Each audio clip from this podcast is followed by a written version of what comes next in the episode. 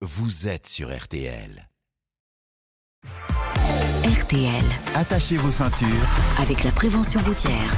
Bonjour Christophe Bourou. Bonjour, bonjour à toutes et à tous. Ce matin, Christophe, votre conseil s'adresse aux propriétaires de camping-cars. Vous en avez euh, sans doute croisé cet été euh, sur la route des vacances, les camping-cars qui ont beaucoup de succès, mais attention au volant, il faut être particulièrement prudent. Oui, à commencer par la vitesse. Si votre véhicule pèse plus de 3 tonnes et demie, vous ne devez pas dépasser les 110 km heure. Ensuite, attention à la hauteur. Beaucoup de nouveaux conducteurs sont en effet habitués à leur voiture et quand ils passent au volant d'un camping-car, aïe aïe aïe, ça peut coincer, prévient Christophe Ramon de la prévention routière. Souvent, on dépasse les gabarits euh, d'entrée dans les euh, parkings ou dans les, euh, les surfaces commerciales. Vraiment, ça peut être une très mauvaise surprise. Soyez donc vigilants aux dimensions de votre camping-car qui approche souvent les 3 mètres de haut.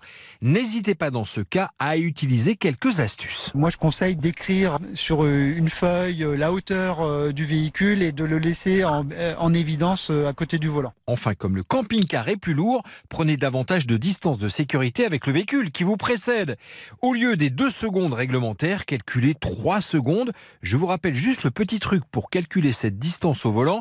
Vous prenez un repère sur le bord de la route et vous prononcez un nom d'animal.